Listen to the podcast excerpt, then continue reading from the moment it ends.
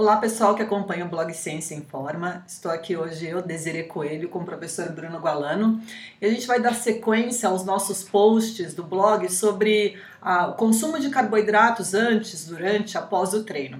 No post que eu publiquei no dia 29 de junho, né, eu comentei sobre uma estratégia que é muito interessante para atletas de alta performance, que é o Train Low, Compete High, né, que seria treinar com baixo carboidrato e competir com alto carboidrato. Bruno, explica um pouquinho para as pessoas o que é o Train Low Compete High. Então, dizer, o Train Low Compete High né, é uma nova estratégia que o pessoal tem estudado por aí e que parece ser promissor em alguns casos. Né? Então, como você mesmo já disse, o atleta de uh, provas de longa duração, ele treina normalmente, de acordo com essa estratégia, com uma baixa disponibilidade de carboidrato né? e depois compete com uma alta a disponibilidade de carboidrato na forma de glicogênio muscular. Né? E essa estratégia teria algumas vantagens. Né? Então, qual que seria o princípio por trás disso? Né? Quando o indivíduo treina com baixa quantidade de carboidrato, né? então tem, primeiro vamos entender como que isso acontece. Tem várias formas a gente disponibilizar uma baixa quantidade de carboidrato. Então o indivíduo treina, por exemplo, em jejum, né? O indivíduo treina não suplementando com carboidrato numa prova de longa duração, o indivíduo não repõe carboidrato depois do treino. Né? Isso é muito comum de acontecer, por exemplo, né, quando o indivíduo tem duas sessões de treino no mesmo dia. Então, evidentemente que na segunda sessão de treinamento é muito provável que ele, tenha, menos glicogênio disponível, ou seja, carboidrato disponível, desde que ele não, não o reponha. Né? Então, essa é uma forma clássica de você diminuir a disponibilidade de carboidrato. Pois bem, o que, que acontece? Quando o indivíduo treina com baixo carboidrato, né, ao longo de um programa de treinamento, ah, algumas adaptações né, acontecem do ponto de vista molecular, do ponto de vista bioquímico. Né, e essas alterações elas favorecem a oxidação de gordura. Né, o músculo se torna mais preparado né, para a vias energéticas oxidativas. Né? Então essa seria uma vantagem em treinar com baixo carboidrato né? e eventualmente na competição né? subir o carboidrato na dieta. Então quando a pessoa ela faz um baixo consumo de carboidrato antes, durante ou após o treino, isso vai fazer com que a musculatura dela tenha uma adaptação, fazendo com que ela fique mais uh, otimizada para utilizar a gordura durante a sessão de treino ou a prova, é isso? É exatamente isso, Desiree. Ah, o grande ponto é o seguinte: a gente quer acreditar que um músculo mais oxidativo, né, mais propenso a oxidar gordura e poupar glicogênio muscular, né, é aquele músculo que vai render melhor na competição. Né, e para isso as evidências ainda ah, não são tão claras assim. Né? Existem estudos que mostram vantagem competitiva em treinar com baixo carboidrato e competir com alto, tem estudos que mostram que isso não faz grande diferença. E tem aqueles também que mostram que pode até piorar o desempenho. Né? Então, por quê? O indivíduo que treina com baixo carboidrato, né, a tendência é que sessão por sessão ele desempenhe né, muito pior. É. Né? Então, aquele ganho que ele tem da, da maquinaria oxidativa, vamos chamar assim, no músculo oxidativo, né, consegue oxidar mais gordura e poupar glicogênio, né, ele se perde né, com vistas a um treino de menor bem. intensidade, exatamente. Então acho que essa é a grande questão, né? na prática, como é que isso uh, se reverte e melhora o desempenho esportivo. Acho que a questão aí vai muito da individualidade, né? Tem gente que quando vai treinar é, sem comer alguma coisa, que seja uma fruta, né? Que pessoal que treina de manhã sente que tem falta de energia, que não rende tão bem. E tem gente que se adapta muito bem a isso, né? É, a esse treino ser em jejum, no caso. Então acho que é mais ver como é que cada pessoa responde à sessão de treino, como é que se adapta a isso, e aí provavelmente essa pessoa pode acabar respondendo melhor. Eu acho que na nutrição a gente fala que é muito tentativa e erro mesmo, ver que aquela pessoa se adapta é, e não necessariamente o colega de treinamento dele também vai tirar vantagem daquela estratégia. Uhum. Acho que uma questão interessante que você disse são pessoas que treinam uh, duas sessões por dia. Né? Mas muitas vezes a pessoa fala, ah, mas eu não treino duas sessões por dia, mas a pessoa faz um treino à noite e outro treino logo de manhã cedo. Ou seja, ela também teve pouco tempo de recuperação. Então não é só a pessoa que faz é, treina de manhã e noite, mas uma pessoa que treina de noite e depois na sequência treina na manhã seguinte, né? Essa pessoa também dificilmente conseguiu recuperar glicogênio muscular.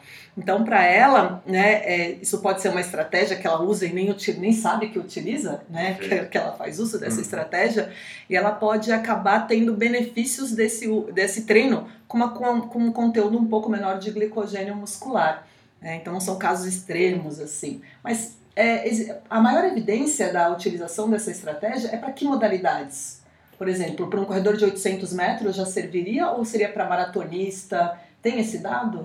Bom, geralmente você pensa numa estratégia ah, que melhore a utilização do carboidrato, né, ou que você otimize a utilização do glicogênio muscular para aquelas provas que dependem do glicogênio muscular. A gente está falando de provas ah, de longa duração contínuas ou a provas de alta intensidade que são intermitentes, né, que também acabam sendo de longa duração. Agora, acho que o ponto que você levantou é bem interessante, né? E isso é difícil de testar na ciência, porque na prática o atleta já vive em alto carboidrato e baixo carboidrato, né? Então tem um dia que ele consumiu menos carboidrato depois do treino, ele está em baixo carboidrato. Tem um dia que ele decidiu treinar em jejum ou, ou consumindo uma refeição com menos carboidrato, ele está em baixo uh, carboidrato. Então a gente tem que começar a se perguntar se na prática os atletas já não praticam né, é, é, o, alto e baixo carboidrato é, né, no treino e o, e o alto carboidrato na competição sem saber, eventualmente. Né?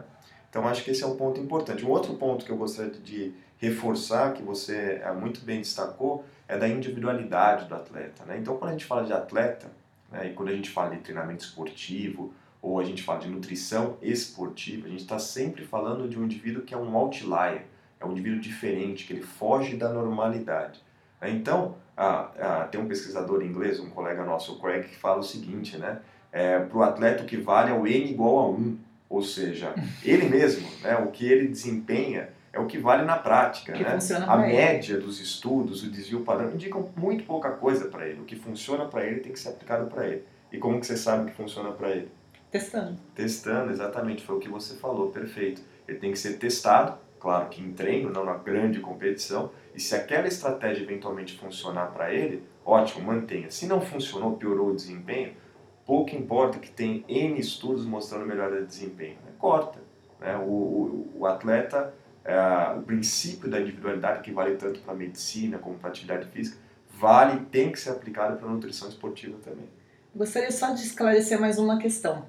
É, a gente fala do treinar com baixo carboidrato. Existe o que seria esse baixo carboidrato? É, é uma restrição completa somente ou a pessoa que restringe um pouquinho? Então, por exemplo, é, não faz aquela não se preocupa tanto com a reposição de carboidrato logo após o treino. É, o que seria? Existe uma dose, né? Porque senão as pessoas vão sair cortando carboidrato completamente da alimentação. Pois é, esses estudos são muito variados, né? Como eu disse, existem várias formas de uh, suprimir né, a, a, ingestão de carboidrato, de diminuir a disponibilidade de carboidrato. O jejum é uma delas. Né? O exercício intenso, né, seguido por não reposição de carboidrato até a próxima sessão, é outra delas.